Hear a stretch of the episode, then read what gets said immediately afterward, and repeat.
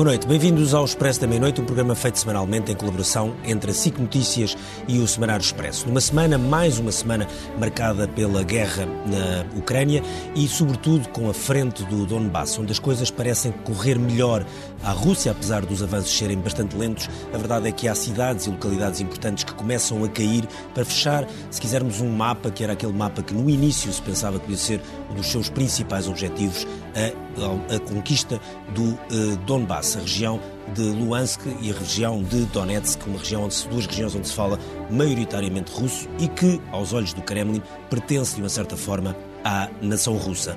Ninguém percebe ainda se este será um momento de viragem da guerra, se isto poderá chegar para parar em algum ponto e então se poder avançar para alguma conversação de paz ou se apenas servirá para que se continue ainda uma conquista territorial, sobretudo no sul, ou eventualmente novamente rumo a Kiev. A Ucrânia continua a dizer que não há espaço para negociações, embora nas últimas horas, pela primeira vez em muito tempo, Zelensky vem dizer que está pronto para falar com Vladimir Putin. Isto no momento em que, ao Ocidente, apesar dos países estarem um pouco divididos, continua a haver entrega de armas e entrega, sobretudo, também de ajuda financeira, embora também se comecem a ouvir, nomeadamente como se ouviu em Davos, a voz de Henrique Ensigen, com, com quase 99 anos, a dizer que é preciso caminhar-se para a paz e que a Ucrânia tem que se preparar para ceder alguma coisa.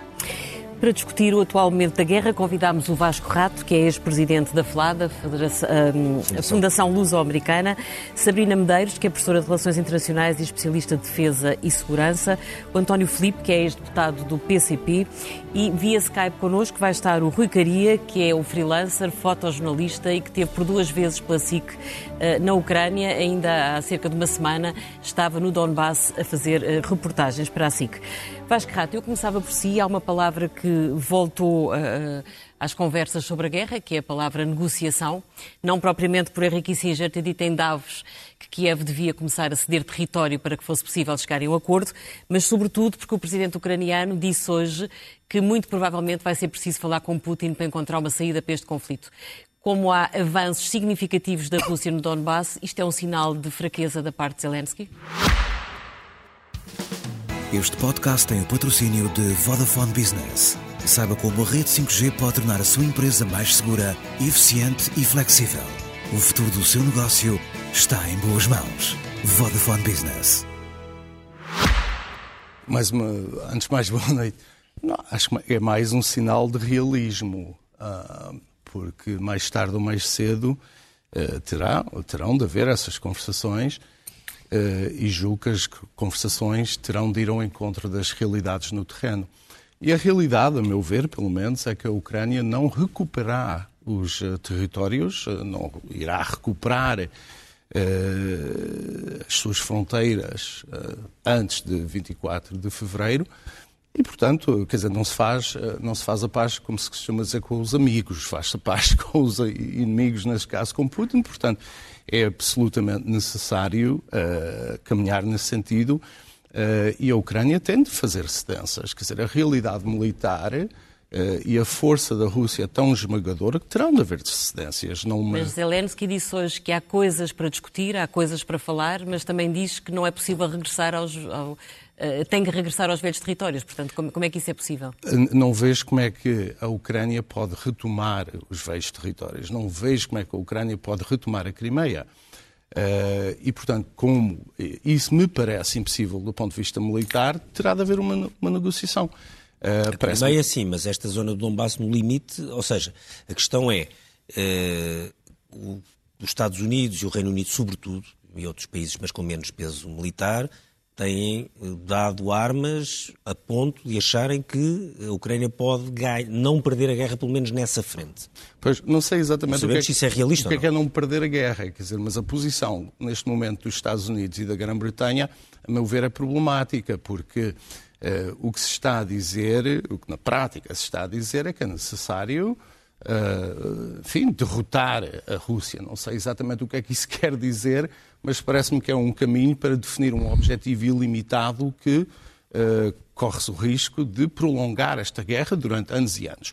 Não parece que a Ucrânia tenha muito a ganhar com isso, não parece que Putin tenha muito a ganhar com isso. Agora, é, é claro, quer dizer, eu, eu, do meu ponto de vista, pelo menos não discuto que se trata de um acto de agressão por parte da Rússia. Tudo isso é certo, o agressor, obviamente, é a Rússia. Agora, o problema já não é quem é que tem razão ou quem é que não tem razão. O problema é como é que se cria na, naquele espaço uh, um desfecho uh, que seja aceitável para todos e que possamos, uh, enfim, regressar a alguma estabilidade, alguma paz fria. Eu recordo que há um conjunto de conflitos congelados, quer dizer, que não tiveram resolução nos últimos, nos últimos anos, ou nos últimos, aliás, 40 anos, se a gente pensar na. Abcásia, mas também na Ossécia do Sul, mas também na Transnícia. Uh, e, portanto, é possível. Ou então, para falarmos de grandes potências, uh, o Iraque, o Afeganistão, sim, sim, a Somália, o Afeganistão para os russos certo, também. Certo, mas em todos esses casos, uh, quer dizer, a realidade acabou por se impor. Uh... Mas, ó Vasco Rato, a realidade, se, se, pensarmos que a saída para isto pode ser uma negociação em que a Ucrânia verdadeiramente tem que ceder território, a pergunta que as pessoas vão só... fazer é então para que, para que, para que morrerem tantos milhares de pessoas e para que destruir tantas cidades? Mas eu estou de acordo consigo. Uh, porquê? Porque continuar uh, a guerra para além de um certo ponto. Eu reconheço que é necessário, uh, enfim, ter também algumas vantagens e alguma dinâmica militar da parte da Ucrânia para que possa haver uma negociação. Uh, o que me aflige um pouco é, é esta, esta ideia, uh, e é nesse sentido que eu acho que Henry Kissinger disse que é necessário também não humilhar a Rússia. Uh, a Rússia é uma grande potência, a Rússia é uma potência com armas nucleares. e, portanto, essas realidades, a meu ver, estão presentes. é necessário, independentemente, mais uma vez, de quem teve a culpa, de quem não tem a culpa, Putin é o agressor, tudo certo. mas é necessário encontrar uma solução porque esta situação uh, não é apenas uma situação militar, está a provocar um conjunto de problemas. Então, deixe-me aproveitar isso para perguntar ao, ao Rui Caria, que, que, se junta a nós uh, de, em direto de, de Angra do Heroísmo. Uh, Rui, tu tiveste duas vezes, dois períodos longos na Ucrânia, o último foi exatamente no Donbass, onde saíste há cerca de, de acho penso que na última sexta-feira, há uma semana. naquela altura já era evidente, tu sentias que, que as coisas estavam à beira de cair Era evidente, era evidente, as coisas já estavam a cair, já tinham caído uh, para muita gente, a cidade estava completamente destruída, não completamente, naturalmente, mas pelo menos o que vimos, eu posso só falar do que eu vejo e do que eu vi, uh, andámos por zonas completamente destruídas da cidade. Eu diria que a cidade está 50% destruída. A cidade, a, a cidade a que tu estás a referir, oh, Rui, a cidade, a cidade estás a referir é a Severodonetsk, é isso? Severodonetsk foi onde, foi, onde, foi onde estivemos, além de outras, estivemos também em Bakhmut, estivemos em Lysychansk, estivemos ali naquela zona do Donbass, em algumas cidades daquelas, mas Severodonetsk é aquela que me pareceu a mais afetada. Eh, eu não sei se vai ser uma segunda Mariupol, eh, não faço ideia o que é que vai acontecer, mas eu tenho visto os mapas eh, da zona de guerra e da invasão e os mapas dizem que está cada vez mais perto de estar invadida, completamente tomada porque no dia 17, quando lá chegámos, eh, passámos lá o dia e foi terrível, não há descrição, não há palavras que possam descrever aquilo, o que foi aquilo. E quando saímos no, no, dia 18, já tentámos perceber se daria para ir lá outra vez e já não era possível. Já era demasiado, demasiadamente arriscado ir para lá. Já era no dia 17, mas nós arriscámos e conseguimos mas no dia 18 diziam até que já estava tomada uma estrada, que era uma estrada que os russos um, almejavam por ela e, e, e, pelos vistos, conseguiram conquistá-la. Nós tive, tínhamos estado nela uh, no dia antes, fomos surpreendidos por dois caças russos nesse campo, um campo completamente exposto, um, um, uma estrada no meio do campo, e fomos, um, e fomos por esses caças russos surpreendidos, uh, e foi uma altura de, de medo. Uh, e, enfim, a, a, culpa, a culpa, como dizia, como dizia o, o Vasco, e a culpa é de alguém, a culpa não, não é, não é não, há, não haver culpa e a razão, a razão, a razão perde-se quando se invade alguma coisa, independentemente de quem possa ter razão. Eu acho que a razão se perde completamente quando se invade alguma coisa e quando se vai à casa do outro uh, para destruir, simplesmente para destruir. Naturalmente que isto são questões políticas eh, que me ultrapassam, ultrapassam muito o meu conhecimento e eu gosto sempre de falar só do que eu vejo. E o que eu vi ali foi miséria e desgraça uh, perpetrada por pessoas, não há ali nenhuma catástrofe natural a acontecer. Uh, foram pessoas que, por motivos, uh, por razões, enfim, as diversas razões, uh, estão a invadir um país um, que é soberano e que tem direito às suas fronteiras, para isso não haveriam fronteiras, não haveria necessidade de existirem fronteiras. E esta é a minha leitura, é uma leitura bastante, uh, se calhar mais quente, mais emotiva, no sentido em que nós vimos pessoas uh, que vivem numa perfeita aflição todos os dias, Uh, e é isso que no fim conta. É as pessoas que morrem, é as pessoas que ficam para trás nesta guerra, é as pessoas que ficam a perder e toda a gente fica a perder. Também vimos soldados, soldados russos mortos, naturalmente, e a morte de um soldado russo vale tanto como a de um ucraniano. São pessoas que estão ali e que estão ali pelo chão, pela estrada, uh, sem, o, sem, a menor dignidade uh, na vida e na morte. E isso aflige sempre quem lá está. Um, e por isso, falar de razões e de culpas, eu acho que há, há culpa, naturalmente, Uh, e, as, e, razões também, também deve haver, enfim, deveriam existir razões que se perdem quando, quando há este tipo de, de invasão. Quando há este tipo de invasão. Uhum. António Filipe, um dos argumentos que a Ucrânia tem utilizado muito para, eh, de certa forma, retardar o processo, a abertura de um eventual processo negocial, é dizer que Vladimir Putin não é fiável. Uh, acredita que será possível chegar a alguma negociação? Tem, tem que haver uma negociação. Não, não, há aqui, não há alternativa a isso. O problema é quando. E o problema é que, numa situação como esta, quanto mais tarde, pior. Agora, não, oh, António Filipe, desculpe só interrompê-lo. Em todas as guerras que Putin já travou, já travou algumas, em nenhuma houve negociação.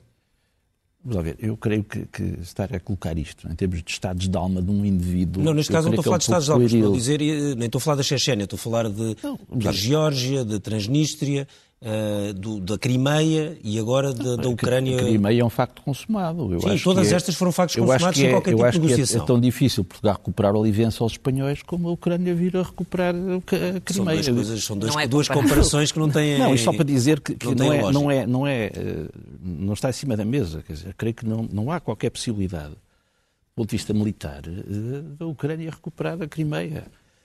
Assim como eu creio que aquilo que está a acontecer no Donbass é, é um alargamento das, das férias de influência russa da Crimeia para o sul da Ucrânia, fazendo a ligação com, com, com os territórios do Donbass e com as, as repúblicas de Lugansk e Donetsk. E eu creio que, e creio que aliás, a queda de Mariupol é, é significativo Sim, da superioridade, da superioridade militar da Rússia, que era evidente. Evidente. Ou seja, a partir do momento em que não se conseguiu evitar esta guerra, eu creio que ninguém acreditaria que fosse possível uma vitória militar na Ucrânia, a menos que se pensasse que, que o objetivo da Rússia era conquistar Kiev, que obviamente isso, isso, isso, é, que seria, isso é que seria uma insensatez Inicialmente total. era, parecia pelo menos. Quer dizer, eu acho que foi no discurso ocidental, porque eu creio que, que qualquer pessoa russa com mínimo de juízo saberia à partida que esse era um objetivo irrealista. Se, se, a fasquia fosse posta aí, evidentemente que, que era. Depende, se o governo, tivesse, aí, se o governo aí, tivesse fugido, como acontece aí muitas vezes, dizer, aí, aí cai como um castelo de cartas e é fácil tomar uma capital. Se o objetivo da Rússia é conquistar Kiev, então aí a Rússia vai ser, a Rússia será militarmente derrotada. Mas era seguramente derrubar, parecia, derrubar Zelensky e o governo da Ucrânia, óbvio. não é? Não creio. Quer dizer, eu creio que se o objetivo da Rússia, se o objetivo da Rússia fosse Kiev, eh, não haveria condições para o desfile de chefes de Estado e de Governo. Não, só, só depois, que, que, que, só depois que, é que lá passadeira vermelha a Kiev. Quer dizer, os russos, obviamente, que inviabilizariam isso e não o fizeram. E, portanto, é, parece cada vez mais claro que o objetivo russo, de facto, tem, tem que ver ali com, com o Donetsk e Lugansk e com, com, o Sul, com a ligação à Crimeia. Parece óbvio. E, e, a, e a superioridade militar da Rússia, que era evidente, está a vir ao de cima, e por isso é que eu digo, quanto mais, quanto, quanto, se se continuar, se a União Europeia quiser continuar com o discurso de criar a ilusão a Zelensky de que é possível derrotar militarmente a Rússia e vencer militarmente esta guerra, que há uma, que, e que a solução não é uma solução necessariamente negocial, estamos a criar ilusões e estamos enfim, a conduzir os, muitos ucranianos, infelizmente, para a morte. Uh, repara, oh, oh, António Filipe, há uma questão que é, é, há uma questão que é superioridade militar, há outra que é nenhuma grande potência, e podemos colocar a Rússia e os Estados Unidos como grandes, as duas grandes potências do último, do último século, conseguiram ganhar, não é ganhar, é ficar num território conquistado, eh, seja desde o Vietnã ao Afeganistão para os dois, ao Iraque, à Somália, eh, tiveram, não conseguiram ficar. Mas, mas, aí digo eu que esta situação é, é diferente. é diferente. É diferente uma coisa, uma coisa é, é um país consumar e, e uma ocupação militar e prolongá-la alguns anos, apesar de que nós, nós já na própria Europa há situações que ainda são de protetorado há décadas, se pensarmos na situação dos Balcãs, por exemplo, uma situação como o Kosovo, como a própria Bósnia, É uma situação de que, que, que ainda continua uma situação muito instável e que se vai mantendo porque ainda há contingentes militares de vários países por ali. Uh, mas eu creio que, apesar de tudo, a situação é diferente, porque, sublinho, eu creio que isso seria verdade se houvesse o objetivo russo de ocupar militarmente a Ucrânia, Kiev incluída. Eu creio que isso era, era uma loucura de parte dos russos, do ponto de vista estratégico. Não era possível, não era praticável. Para manter este território, e, portanto, acabariam, por sair, acabariam por sair de, como os Estados Unidos do Iraque ou como, ou como ou, ou do Afeganistão. Isso parece-me óbvio, que isso creio que era militarmente impossível para a Rússia, mesmo sendo uma grande potência, conseguir esse objetivo. Agora é diferente esses objetivos forem mais limitados e, designadamente, se forem limitados a consolidar as posições das, das repúblicas de Lugansk. Mas que vão, vão ter que manter... Aí, aí, é que eu acho passar... que, aí é que eu acho que é militarmente possível para os russos, tendo em conta a, a, a capacidade militar que têm, consolidar posições aí e impedir que a Ucrânia retome esses territórios. Agora, eh, e é óbvio que, com isto termino, que à medida que esta situação se prolonga, a Rússia vai ganhando posições militares no terreno e a situação tempo, negocial tem, da Ucrânia vai piorando. Ao mesmo tempo tem perdas fortíssimas e tem pouca mas capacidade piorando, de, de, reposicionamento militar. Mas vai, sim, mas a situação vai piorando. Para, eu creio que, eh, que, a, que, o tempo corre contra a Ucrânia. Coisa, contra Zelensky ou contra o poder instalado em Kiev, claro. Concorda que o tempo corre contra a Ucrânia e acha que é plausível imaginar esta Ucrânia partida em dois, em que toda a ligação ao mar fica na mão dos russos e, portanto, a Ucrânia passa a ser um país interior e bastante mais pequeno? Muito boa noite, Ângela, Ricardo, boa noite a todos. É um prazer estar aqui. Eu, de fato, acho que o território ucraniano tende a ficar dividido durante muito tempo. A gente, o que a gente observa agora é um, uma típica guerra urbana, guerra de insurgência, há vários modelos em curso. De outro modo, eu não acredito que o tempo corra, corra exatamente para a Ucrânia, posto que, até a respeito da superioridade militar russa, eu tenho algumas dúvidas. E, quanto a isso, eu colocaria aqui na mesa alguns elementos. Né? O primeiro deles é que uh, todo o arsenal utilizado até hoje, eu estou falando aqui das operações de nível tático, artilharias uh, com grande mobilidade, esses foram investimentos que foram feitos muito recentemente.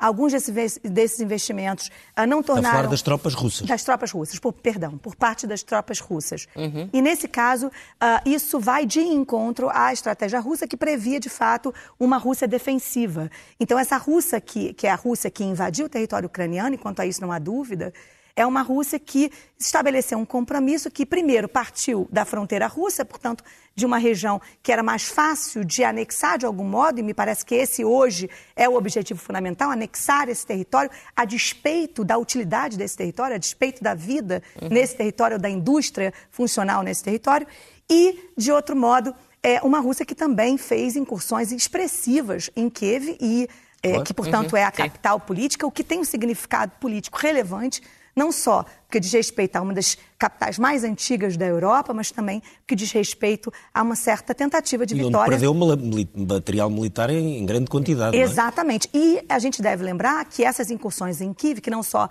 é, usaram das bases aéreas na Bel Belarus, que onde Bielorrússia, hoje... Bielorrússia, nós... Bel Bel Bielorrússia. uh, no Brasil a gente chama de Belarus e a imprensa não Exato. pode chamar de Bielorrússia. É. Então a gente, é, enfim, essas, é, a questão da narrativa, das comunicações que mudam, né? E nesse caso a, a, a Bielorrússia deu um aporte expressivo territorial. A gente sabe que grande parte do, uh, do, dos meios que foram posicionados russos dentro da fronteira de Belarus para atacar Kiev e dar condições a esse, a esse grupo de ataques, esses meios uh, nem sempre uh, foram totalmente disponibilizados. Então, as fontes de resistência dentro da própria Belarus, como é o caso, por exemplo, do levante dos ferroviários, que uhum. de alguma forma boicotaram o sistema logístico russo no território, isso sim incapacitou a Rússia de atuar naquela região. E nesse caso, me parece que sobrou ah, para a Rússia é, fomentar e estabelecer aqui um compromisso com essa estratégia a leste, que é a parte mais próxima do seu território, onde ainda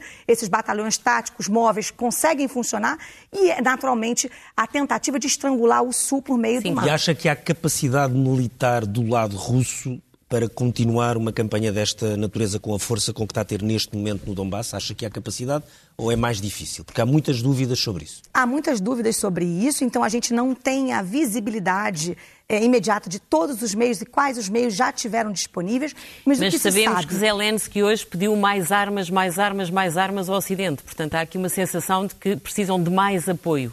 Então, de um lado, a Ucrânia precisa de mais apoio, mas de outro modo, a gente também não sabe qual o tamanho da disponibilidade do Ocidente em oferecer essa ajuda. E a gente sabe que, por parte dos russos, há uma certa limitação posto que agora ele, ele colocou os últimos tanques, que são tanques muito mais caros, do ponto de vista operacional, foram remodelados uh, muito recentemente, mas são uh, de muito custo, e a gente sabe que esse custo impera sobre a sustentabilidade no território ucraniano uhum. por parte das forças russas. Então, nesse caso, eh, se por parte da Ucrânia ainda há incerteza sobre que tipo de material eles vão receber, então a gente sabe que há processos domésticos em curso, no caso da Alemanha, por exemplo, que se disponibilizou muito recentemente só a oferecer armas que não são armas leves ou armas pequenas. É, Estados Unidos que continuam Estados Unidos a que continuam a oferecer, milhões que, que sem dúvida, 40 milhões agora mais disponíveis, embora haja debates internos importantes dentro dos Estados Unidos ou dentro da Alemanha, uhum. é preciso dizer que esses recursos podem ser definitivos uhum. para o modelo que se vai estabelecer na Ucrânia. Não, deja, não de, devemos deixar de lembrar que as forças ucranianas são lideradas por um general, oficial general, que foi promovido a quatro estrelas, que é formado única e exclusivamente na escola ucraniana. Então, uh, vários desses outros generais que foram demitidos eram formados nas escolas de Moscou. E, uh, e, agora boa parte desses oficiais que estão na liderança tem uma doutrina, tem uma maneira de, de liderar essa população de, é, de, militares que é constituída majoritariamente por fontes de sargentos profissionalizados então, de, bastante diferente do, do caso russo. Uhum. Então, hoje não é possível estimar quanto tempo a guerra dure, porque há ainda dúvidas sobre a sustentabilidade. Okay. Vasco, esta questão que, que a Sabrina estava a colocar é importante porque, sobretudo, a partir do momento em que houve aquele célebre encontro na base militar alemã de Ramstein, onde o secretário da Defesa uh, norte-americano disse pela primeira vez, e já houve uma segunda reunião esta semana, se não estou em erro, agora um mês depois, em que voltaram. Foi a primeira vez, foi no dia 25 de abril, foi a primeira vez que os Estados Unidos disseram, e o Reino Unido, que a Rússia poderia ser derrotada no sentido em que esta era uma oportunidade de a Rússia não ter capacidade de voltar a fazer uma guerra destas nos próximos tempos. Isto foi dito pelos Estados Unidos, foi uma mudança de posição pública por um secretário da Defesa, não, não foi por uma pessoa qualquer, e, a partir daí, os Estados Unidos escalaram mais a ajuda e foi, nomeadamente, aprovado no Congresso aquela questão do Land-Lease, enfim, que é um tipo de legislação que, também foi usado na, na, na, Segunda Guerra Mundial de apoio quase ilimitado. Portanto, houve aqui uma mudança que não tem nada a ver com a posição, por exemplo, do Kissinger, não é? E o Kissinger já não é secretário de Estado Sim, neste momento. Uma mudança, quer dizer, eh, o que me parece é que essa mudança aproxima-nos de uma coisa perigosa que é os Estados Unidos pretenderem mudança. Isso eu não tenho dúvidas. A minha pergunta é se os Estados Unidos, ao fazerem isto, estão a fazer porque acham que a Rússia pode, de facto, apesar desta conquista territorial, pode ainda ter que recuar bastante.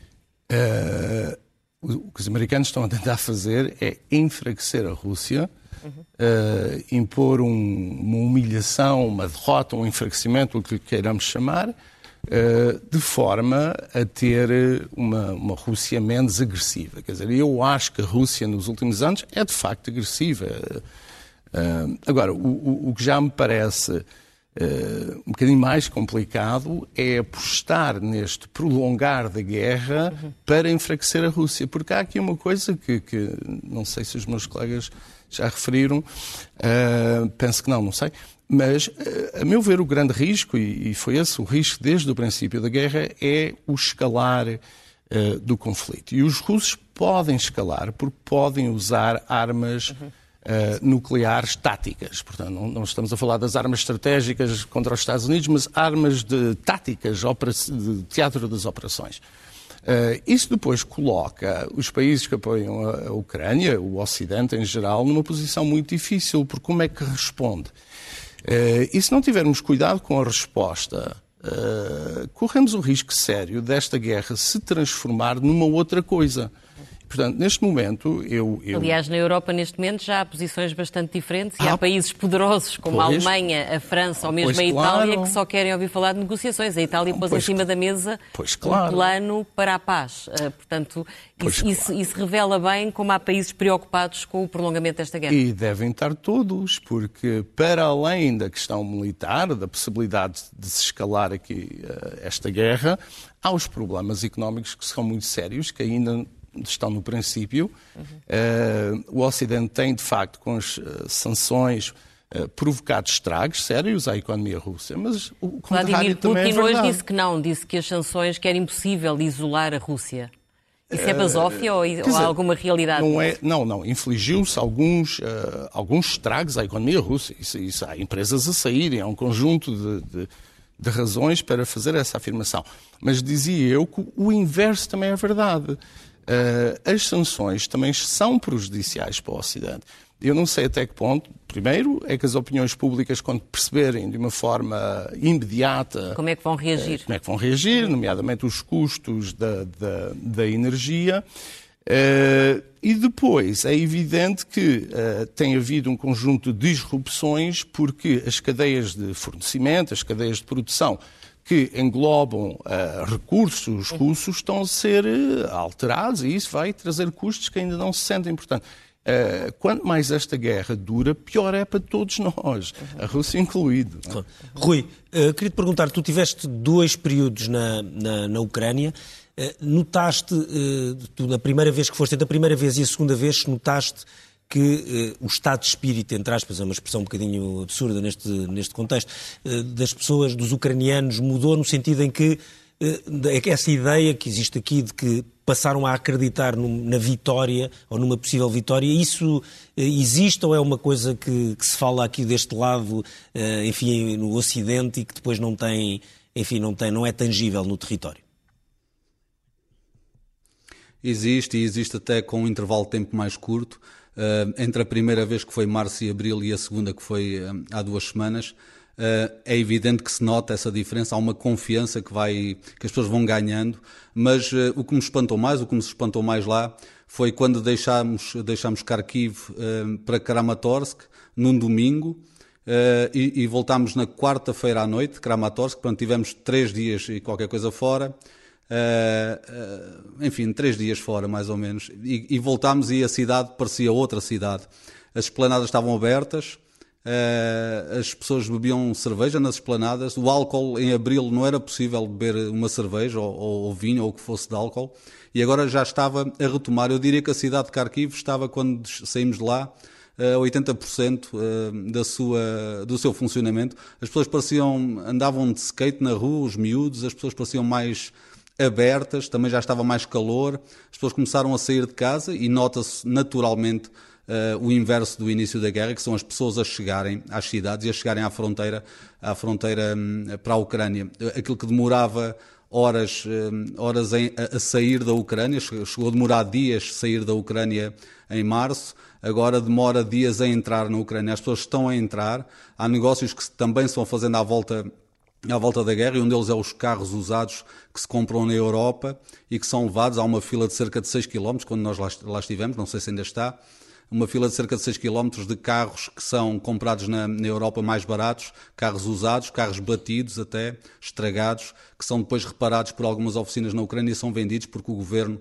ucraniano não, não cobra taxas nem matrículas e as pessoas conseguem comprar os carros de uma forma mais barata. São também estes, estes negócios que começam a surgir uh, com esta guerra. E, e, de facto as pessoas estão muito mais confiantes. Nota-se isso um, a olhos vistos. Notou-se em três dias, fez muita diferença. Aqueles dois ou três dias que estivemos fora, quando voltámos, parecia que estávamos noutra cidade.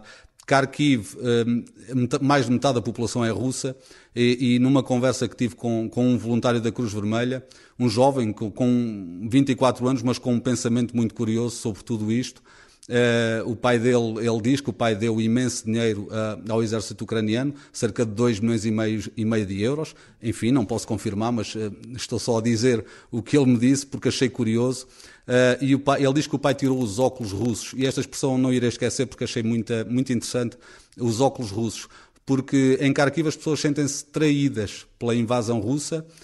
eu acho que correu mal a todos, correu mal aos invasores e correu, e correu mal, naturalmente, aos invadidos, porque os primeiros pensavam que iam chegar a Kharkiv e iam ser recebidos numa festa, porque um, pensava-se que a população estava à espera da Rússia para ser libertada em Kharkiv, assim pensavam os russos, uh, porém também se sentiram traídos os invadidos porque um, aquele ataque, aqueles ataques a Kharkiv, ninguém queria acreditar porque havia, havia empresas, havia pessoas que tinham empresas na Rússia e viviam em Kharkiv. Uh, estamos a falar de uma distância de cerca de 30, 30 e qualquer coisa quilómetros, não é muito longe a fronteira. É uma zona muito havia próxima da fronteira e, e, e com uma população muito marcada pela cultura russa, mas apesar disso, sentes que houve essa reação de, de grande rejeição da invasão?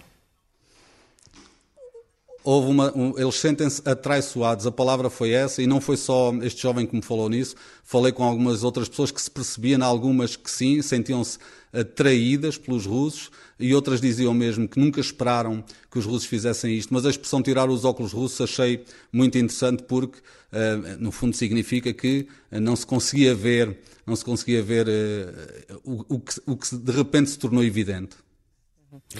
Sabrina, hum, a história do, do enfim, da Europa do, do, século XX e do século XIX, para não ir mais atrás, foi muito marcado por guerras de, de conquista, de anexação e também por guerras étnicas no sentido não de, de, de, de um país ir, ir, ou de uma, de uma nacionalidade ir libertar uh, seus irmãos que estavam debaixo de outro, de outro país, isso aconteceu em muitas, a mais triste naturalmente foi a, a da Alemanha nazi, mas houve muitos outros exemplos, porque a Europa tem muita gente de populações uh, que estavam noutras zonas, polacos que estavam noutras zonas, uh, alemães que estavam noutras zonas, franceses por aí fora, russos, uh, e a questão é, esta guerra, do ponto de vista desse padrão, é um regresso ao século XX e ao século XIX, no sentido em que um Estado, neste caso a Rússia, uhum. uh, decide ir uh, defender, na minha opinião, de forma completamente uh, imaginando uma coisa que não existia, uma população russófona, russófona que precisava de ser libertada.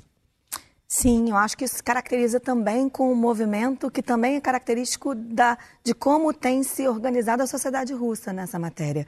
Então, quando a gente fala das oligarquias, a gente fala de um regime também caracterizado por divisões é, praticamente feudais dentro do território, que também se caracterizam pela posse de armas, pela, pela, pela, pelo, por um conjunto de empresas privadas de mercenários que atuavam na região. Então, toda essa lógica, é, ela, ela, se caracteriza uh, com base na, na, na, ideia de fomentar grupos uh, uh, dentro de territórios alheios né, e criar lastros de identidade que eventualmente são falseados. Eu falo eventualmente porque acho que a população merece a consulta. Em sistemas democráticos uhum. objetivamente constituídos por meio de soberania e território e fronteira, isso deve acontecer dentro do, do, do sistema democrático ou do Estado de Direito. E quando a gente fala de a criação de, de lastros comunitários, ou seja, a, a uma população que vai às ruas querendo adesão à União Europeia ou não, é, esses lastros querem dizer também que a, a, a, sociedade eventualmente quer estar sob os olhos da comunidade internacional. Então, a, essa regência e essa, é, essa regência necessita naturalmente de respeitos Uh, respeito mútuo e respeito, sobretudo, à normativa internacional. E uh, me preocupa que a normativa internacional que, que mais uh, pertinente uh, pode ser nesse momento ou antes da própria invasão é uma normativa que foi assinada sobretudo pelos soviéticos e não pelos russos. Então, a gente tem aqui mecanismos de, de confrontação dessa normativa que também não requerem necessariamente uma adesão que não foi feita à luz do regime que hoje está em questão. Então, acho que a gente tem agora um ceticismo importante que precisa ser revertido em relação às capacidades, sim, de negociação entre as partes, é, para afindar, mas está, sobretudo... Mas não acha que estamos muito longe de uma negociação qualquer? Acho que as tentativas que até agora eh, não surtiram efeito puderam ter sido, pode ser que elas tenham sido encaminhadas de forma equivocada. Naturalmente, uma relação somente bilateral, sem fontes de mediação concretas, me parece uma menor Mas já houve uh, tentativas, já houve tentativas da Turquia, de Israel, por aí Exato. fora. Exato. E acho que alguns desses atores são mais benéficos para essas tentativas do que outros. Mas para isso é necessário que as duas partes possam desejar. Sim. E me parece que isso está, no momento, isso está longe porque as operações militares continuam em curso. E o atingimento da população civil é a principal razão pela qual eu digo que uhum. as negociações estão em muito baixa probabilidade. Uhum. Então, enquanto houver atingimento da população civil, enquanto os alvos não forem militares uh, ou não forem capacitados dentro do que a gente prevê no direito na guerra, é, as capacidades de negociação certamente estão reduzidas. António Filipe, eh, há um país que nestes três meses se tem mantido como um ator eh, bastante ausente, embora provavelmente muito presente nos bastidores, que é a China, e esta semana sabe-se que houve exercícios militares conjuntos da Rússia e da China. Se chegou-se a falar da China como um potencial mediador numa negociação, agora aparece conjuntamente com a Rússia num exercício militar conclusões é que temos tirado disso? Nós já percebemos que, que a China, neste momento, é o inimigo número um para os Estados Unidos. Aliás, as recentes declarações. Bem, já era antes disto. Já era. Sim, mas agora mais. E, aliás, eu creio que, que este objetivo de enfraquecer a Rússia também está ligado com o facto de, nos últimos tempos, se ter intensificado a cooperação a vários níveis e uma cooperação global entre Disseram a China que e a própria uma, uma, uma, amizade, uma amizade sem limites. Uma amizade. Foi a expressão que usaram o Vladimir Putin e o presidente. Que a, que a atitude norte-americana neste conflito uh, também está ligada a isso e não é por acaso que, que, que, agora houve aquelas recentes declarações. Como não é por acaso que Vladimir Putin foi à China. Também não é por acaso que Vladimir Putin foi à China antes de invadir a Ucrânia. Nada disso é por acaso e, portanto, nem e estas esperou pelo fim dos Jogos Olímpicos de declarações de Joe Biden. Ao contrário do erro que na seja, Eu creio que, que nestas relações internacionais, a este nível, não há casos, não é? Não há casos. Uh, nem improvisos. Talvez alguns discursos de Zelensky pareçam um pouco improvisados, porque são um pouco caóticos, mas, mas isso, enfim, é outra coisa. Agora, creio que a nível dos Estados Unidos, Rússia e China... do Putin também é bastante a nível, de, a nível de, de, Estados Unidos, Rússia e China, eu creio que enfim, os discursos são mais elaborados e as, e as coisas não acontecem por acaso. Agora, quer-me parecer que, neste momento, o, primeiro, o maior obstáculo a que haja negociações tão depressa eh, vem dos Estados Unidos, porque, de facto, enquanto na Europa já se começa a ver alguns líderes europeus como, muito preocupados, porque é evidente que a Europa não, sempre percebeu que não está em condições de sustentar uma guerra com a Rússia, diretamente. E é por isso que e tem consciência disso, tem consciência disso do, do fim do poder militar que falava o Vasco Rato. E, Portanto, acha agora, que a voz do Kissinger é uma que, voz do passado? Agora creio que, não, agora creio que, obviamente, os Estados Unidos continuam a, fatu, a ser, a faturar uh, politicamente e economicamente com esta guerra e estão pouco preocupados com os problemas que isso cria à Europa. Não é? Uh, e, de facto, a Europa está a criar problemas a todos os níveis. Nós, quer dizer, a Ucrânia, em primeiro lugar, como é evidente, como é evidente uma desgraça do ponto de vista humano, uh, e, e, mas também a Europa está a criar problemas muito graves, do ponto de vista económico, com este efeito bumerangue das sanções. Vimos agora com este problema da possibilidade de haver uma crise mundial em termos de abastecimentos alimentares uhum. e que os russos a dizerem, bom, está bem, se querem resolver esse problema, levantem-nos as sanções. E, portanto, há aqui um, um, um, problema muito grave para a Europa que tem que ser enfrentado e, neste momento, os Estados Unidos são um obstáculo com esta linha de que é preciso continuar a alimentar o esforço de guerra da Ucrânia, porque isso continuará a enfraquecer a Rússia, sem se preocupar muito com as consequências para a Europa. E, portanto, eu creio que justificava que na Europa começasse a haver também uma consciência mais aguda desta situação e que, que quanto mais depressa se conseguir encontrar uma plataforma negocial só que a Europa tem outro ponto, é que a Europa não pode aceitar que um Estado soberano invada outro Estado soberano, claro. pondo em causa fronteiras ah, que estão traçadas, mas é... porque toda, oh, António Filipe, só acabar a pergunta, porque nós... toda a Europa, oh, toda a Europa de centro e de leste, como sabemos, foi desenhada e ficam fronteiras desenhadas com sangue. Nós, e que se podemos... se começa a levantar uma ponta, enfim, a guerra espalha-se é, a toda a Europa. Está bem, mas nós podemos uh, aqui manifestar todos os nossos Estados de alma. Não, os nossos Estados de alma, isto é um... Isto é uma... Quem, é a culpa disto? É um princípio... Quem, ah, digo, Pronto, podemos dizer isto tudo, mas isso não nos resolve o problema. Ou seja, uh, e o problema que está aí é para ser resolvido. Resolve o problema no sentido em que se disser que há um país que, que não pode fazer Então nós dizemos assim, muito bem, isto não pode ser, e, portanto, o que é que nós temos que fazer? É, é dar armas à Ucrânia até não, o último que se fez na Segunda Guerra Mundial. Não, Também começou... Eu, eu, que... não, eu, não gosto dessas comparações, mas na verdade exatamente. começou... Eu creio que a comparação... Começou... Creio... Não, não, só estou a dizer, mas começou por umas conquistas para salvar os alemães que viviam na, na Checoslováquia e noutros sítios, e, e depois... Com e com o Chamberlain a oferecer é a Checoslováquia. Sim, e a Rússia, e a Rússia e, a fazer uma, um acordo isso, também isso. Por isso é que, com, por isso é que eu acho que não é comparável. Eu creio que aquilo que queremos ver é que, é que às vezes parece que, que, esta guerra começou a 24 de fevereiro. Começou. Esta, esta, esta, fase. Não, esta ainda guerra. ontem, o, lá, o, a invasão de um Estado ontem, por outro Estado Ainda começou. ontem o governador de lá de Severonetz, acho que é assim que se diz, dizia que este, estamos a viver o momento mais difícil dos últimos oito anos, desde que a guerra começou há oito anos, disse ele. Não, no Donetsk, no Estamos Donbass, a viver o momento mais grave desde que a guerra começou há oito anos. E, portanto, nós não podemos ignorar isso. Não, não, podemos ignorar isso que, desde 2014, que há uma situação de guerra latente na região do Donbass. Não é? Sim, e a reação do uh... Ocidente não foi sempre igual à que foi agora. Pois não, pois Sim. não. E, aliás, enfim, o problema da Ucrânia foi em 2014, não foi agora. Uh, o golpe Maidan foi aí que tudo começou. Esta fase começou verdadeiramente aí.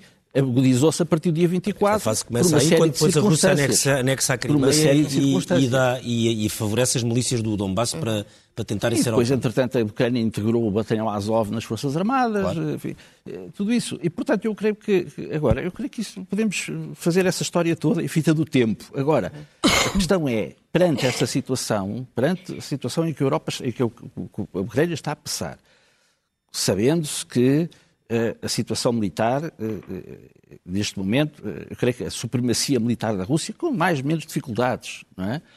Mas certamente que os russos podem ter imensas dificuldades, mas eu creio que as da Ucrânia são maiores.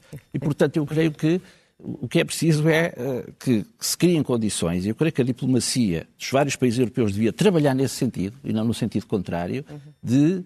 É preciso que se sentem à mesa. É preciso que voltem à mesa e que haja condições para encontrar. Mas só pode voltar à mesa uma posição de fraqueza da Rússia, provavelmente. Mas o problema é que se, se há a ilusão de que se vai estar à espera que a Rússia seja fragilizada para haver negociações, eu creio que é melhor esperarmos sentados pelas negociações. Porque isso é, uma, isso é uma desgraça para aquela região. É o que estamos a fazer, já passaram três meses, portanto. Pois é, infelizmente é. Uhum. Infelizmente é. E, portanto, eu creio que a atitude dos países europeus devia ser outra. Não devia ser, não devia ser criar a ilusão aos ucranianos. Vocês resistem. Portanto, devia ser a decidir para é assim, um país que invade Nós não nos podemos meter nisso porque os russos são demasiado poderosos. Ah, mas vocês aguentem-se. Uhum. Eu sei, eu creio que a posição dos países europeus tem sido um pouco lançar a pedra e esconder a mão. E, e, e, e, isso é uma desgraça para os ucranianos. É uma desgraça para os ucranianos porque depois temos aquele discurso do presidente Zelensky que uns dias diz que, que, toda a confiança que vamos vencer, nos outros dias ajuda-nos, nós estamos a ser derrotados. Uhum. Quer dizer, eh, e eu creio que aqui também a posição errática de muitos países europeus neste processo tem ajudado, de facto, a essa situação e, e infelizmente, em vez de contribuir para lhe pôr termos, está a contribuir para que as coisas continuem a agravar-se. Vasco, é, é, é, verdade, é indisfarçável que há alguma divisão entre a posição da Europa, da União Europeia e dos Estados Unidos relativamente ao, à continuidade desta guerra. Na Europa vemos que há países que apostam muito na negociação. Os Estados Unidos é indisfarçável que tem um empenho grande na manutenção da guerra. Uh, isso significa que a Europa começa a estar muito subjugada aos Estados Unidos em todo este processo? Hum, não me parece que seja bem isso, se me permite. Uhum. Acho que a clivagem não é tanto os Estados Unidos e a Europa, mas entre os países que querem uh, acentuar a guerra e os outros querem caminhar mais rapidamente para a negociação. É um conjunto de países europeus eh, que têm uma Poderosos. posição. França, Não, Alemanha e Itália? Claro, eh, mas eh, claramente a Alemanha tem uma posição bastante diferente da Polónia e dos países bálticos. a Grã-Bretanha tem uma posição maximalista muito semelhante à dos Estados Unidos. Portanto, a, clivagem, creio, que é, quer dizer, não, não obedece rigorosamente a Europa Estados Unidos. Uh, agora, agora eu, acho, eu, acho, que o António Filipe tem razão numa coisa, quer dizer que esta, o como começou a 24 de fevereiro foi uma fase da guerra, mas também creio que a guerra começou, o António Filipe diz que começou em 2014 com a invasão ou com a ocupação. Não, não foi com Maidan. Maidan já é, já é outra coisa. Eu sei que essa, essa essa Maidan foi o 25 de Abril uh, da Ucrânia e portanto mas não faça essa não mas foi foi um foi um movimento popular com, foi um movimento popular que levou à mudança do, do regime não foi aquela conspiração da CID essa coisa aí lamento não não, não estamos de acordo. Mas, mas de qualquer forma é irrelevante porque eu acho que verdadeiramente os problemas com a Rússia começaram em 2008 quando uh, da intervenção na Geórgia, uh, na altura em que se falava do alargamento para a Ucrânia. Uh, e, de facto, se se tivesse alargado a NATO para a Ucrânia nessa altura, talvez hoje não teríamos este problema. O Ricardo diz: ah, não podemos aceitar esta situação porque depois a Rússia vai invadir um conjunto de países. Não pode. Não Ricardo. sei se vai, mas pode. Não, mas não pode, Ricardo, sabe? Porque uh, a Rússia não irá invadir, julgo eu, nenhum país da NATO. Sim, mas pode o Cáucaso, pode ir outro. É, pode, mas esses países não são da NATO e, ah, portanto. Ah, está bem. Não, não, não, são, mas não são. Mas, mas oh, Ricardo, é importante a gente definir também exatamente quais são os nossos interesses. Quer dizer. Ah, mas eu não estava a falar do ponto de vista dos meus interesses, estava a falar não, do ponto de vista não, eu estou a falar do ponto de vista dos interesses do Ocidente, se, se quiser, dos países da NATO. Uh, nós não temos de facto interesse uh, numa eventual invasão uh, do Cazaquistão. Isso claramente não temos. Aliás, a, a Rússia fez uma intervenção no, no, no, Cazaquistão há relativamente pouco tempo. Temos um interesse na, na Ucrânia. Uh, mas, uh, no que diz respeito à Europa, não me parece que essas intervenções okay. sejam possíveis. Temos de terminar, temos que ir já à primeira página do, do, do Expresso, à primeira página do primeiro caderno, porque já ultrapassamos o tempo, o do, tempo. do, programa. O Trump roubou-nos alguns Trump minutos ao programa. Do, cabo. É. A capa do Expresso fala-nos de um candidato ao Tribunal Constitucional que defende mais limites à liberdade de imprensa. Almeida Costa quer punir os jornalistas por violação do segredo de justiça. Ainda a história dos metadados, há advogados que querem anular condegações de Tancos. A defesa dos arguídos condenados com base em metadados entende que a prova é nula e, portanto, todo o processo de Tancos pode cair. O PIB português é o oitavo pior da Europa a recuperar da crise. Portugal deverá liderar o crescimento este ano, mas chegará a 2023 apenas 4,3% acima de 2019, muito longe dos países mais rápidos. Temos depois a notícia de que o Primeiro-Ministro vai contratar um diretor de comunicação. António Costa decidiu contratar o ex-jornalista e atual presidente da Time Out, João Cepeda.